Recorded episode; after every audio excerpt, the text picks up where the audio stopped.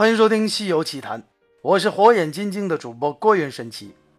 今天我们要讲的话题是：这牛魔王并未作恶，为何他却引得佛道两派都要置他于死地呢？话说，在孙悟空出战牛魔王时，这牛魔王在孙悟空的面前派头还是非常足的，猢狲长猢狲短的叫，话里话外尽带着鄙视的口味儿。因为在他老牛眼里，这孙悟空还是个妖怪，而且还是妖怪里面的劳改犯。可是这老牛万万没有想到的是，他和这孙悟空的交手，就像是捅了马蜂窝，一下子来了一群人围着他打，甚至连那土地公公都上了。他实在是惊讶不已。我们先来盘点这围剿牛魔王的队伍一共有多少路。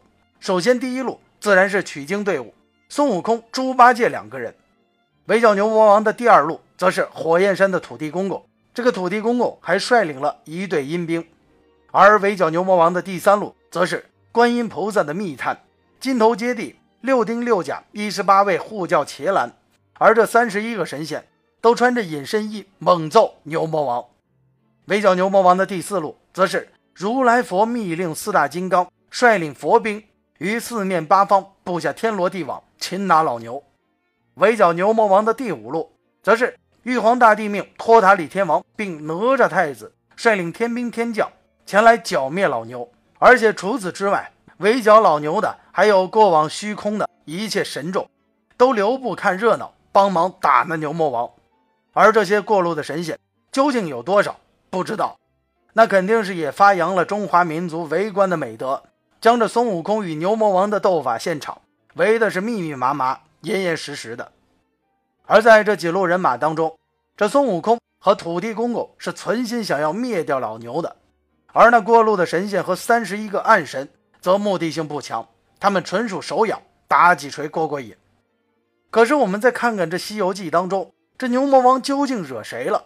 他究竟犯了什么重大的过错，或者是做了多大的恶，才招致了这么多人的围追堵截？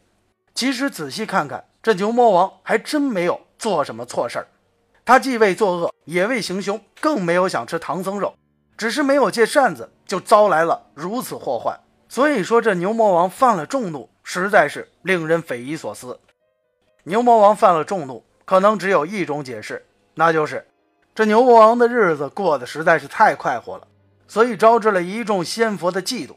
话说老牛牛魔王这个妖怪，过得可谓真的是。神仙般的日子，而那些神仙们大概过的都不是人的日子，所以大家老早就看着牛魔王不顺眼了。而这老牛的手段就不用详细的考证了，他的法力确实有够强大。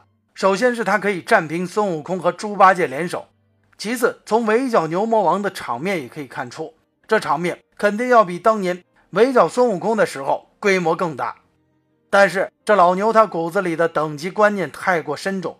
官民意识又太强，在《西游记》当中，你看到的是这老牛总是在左冲右突、东奔西窜，基本上都是在防守。他甚至连猪八戒都不敢打，因为那猪八戒有过天蓬元帅的前职，而他偶尔在关键要命的时候，他才进攻两下，但是他马上就又跑了。而孙悟空在这么有利的情形下，还是拿那牛魔王没有办法。所以这种场景不禁让人想起了一个画面。那就是犹如看一群壮汉捉一头大肥猪，以至于在后来那猪都跑不动了，但是这群壮汉依旧捉不住那肥猪。而在此时，这老牛其实就是这个样子的。尽管他已经被众神围的是个水泄不通，但是等老牛现出原形之后，他有千余丈长，有八百丈高，巨大无比。所以他高叫道：“泼猢狲，你又能把我怎地？”而在此时，所有人都没想到的是。这佛祖和玉帝也会联合起来打击老牛。如果说这孙悟空土地是临时起的心，那么佛祖和玉帝的参与很明显是蓄谋已久的。尽管这佛祖玉帝联手是在最后才出场的。话说在当时，这老牛被托塔天王的照妖镜罩住之后，哪吒把牛魔王的头给斩了。但是这牛魔王有七十二般变化，也有七十二条性命。不过那哪吒却是不停手的斩。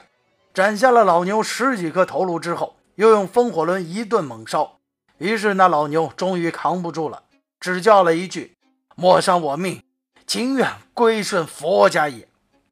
而老牛说的这句话，其实透露出来一个明显的问题，因为按照这件事的起因经过来看，牛魔王最后说的话，其实应该是莫伤我命，我情愿交出扇子。可是他居然说的是情愿归顺佛家。他说的这句话，很显然就说明了，在此之前，其实佛教一派已经多次下通牒，让这老牛归顺佛祖，但是他却一直不肯归顺。而从佛派的政策与老牛的条件来看，这老牛的确是属于被佛教收编的对象，而不是被佛教消灭的对象。因此，这孙悟空可能就注定要白忙了这一场。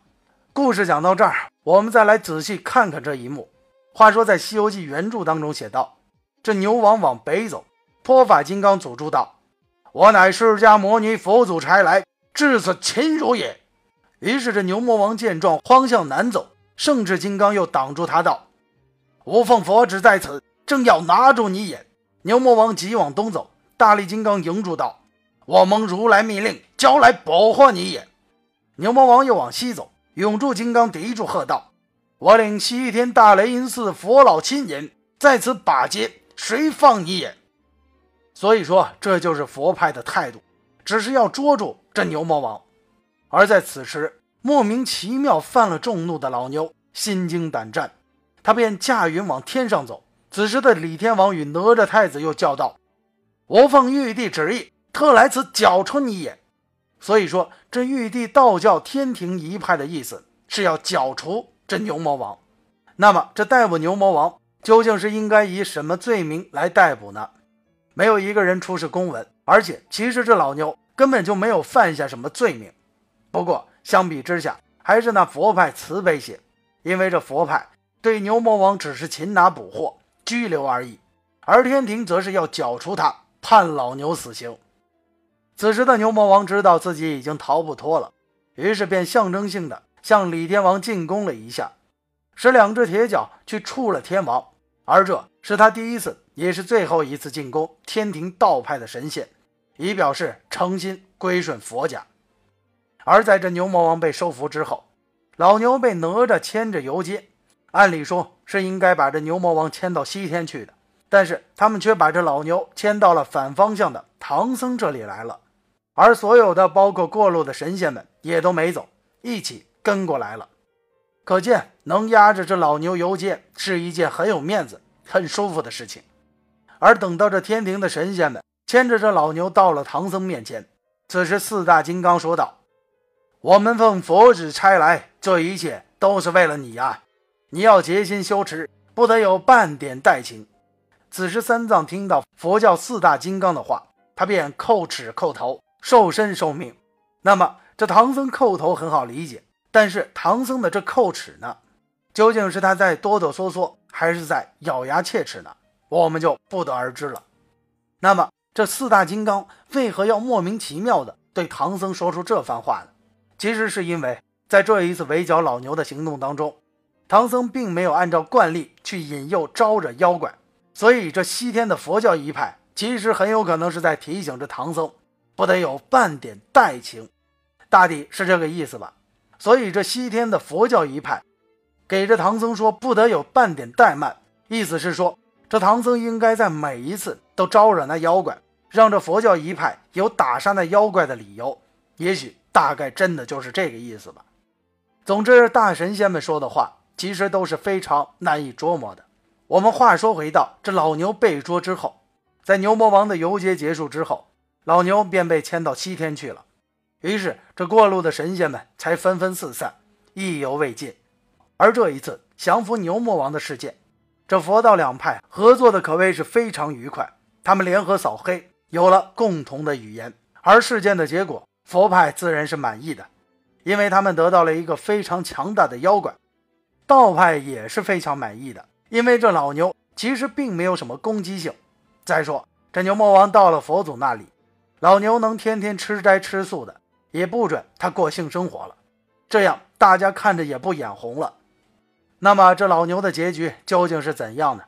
书中并没说，但是却交代了那罗刹女的后果，说。这罗刹女后来也得了正果，经藏中万古留名，而这个“也”字就说明了，并不是他一个人得成了正果，而这牛魔王也得了正果的。只是这牛魔王与罗刹女的果位不太清楚，究竟是什么级别，也许只能靠推测来推断。因为他们的孩子红孩儿得了个善财童子，是菩萨级的，是确定的。那么这牛魔王和罗刹女可能得到的因果也差不多吧？即使不是菩萨位，也应该是享受菩萨待遇的。所以在《西游记》当中，这牛魔王肯定没有死，因为如果牛魔王死的话，当时就会让天庭的哪吒直接宰掉他七十二条性命，又何必把他牵去西天呢？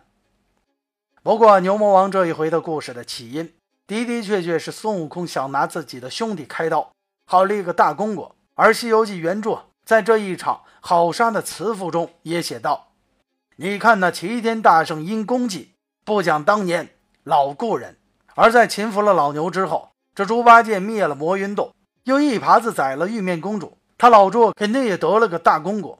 于是这孙悟空说道：“贤弟有功，可喜可喜。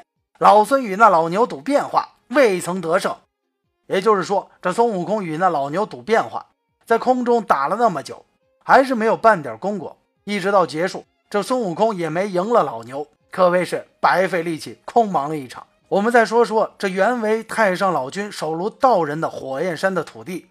这土地公公的目的也算是达到了，他总算把这火焰山弄熄了火，众神们也过足了瘾，如来也收服了老牛，牛魔王也得了正果。所以啊，《西游记》降服牛魔王这一回可谓是具有很强的教育意义，因为他告诉我们，我们千万莫要打歪主意拿兄弟下手，否则别人可能都会从中捞到好处，而最后就你一个吃亏不讨好、白费力气的主儿。好了，今天的《西游奇谈》就先讲到这里。我是火眼金睛的主播郭云神奇，我们下期的《西游奇谈》不见不散。好了。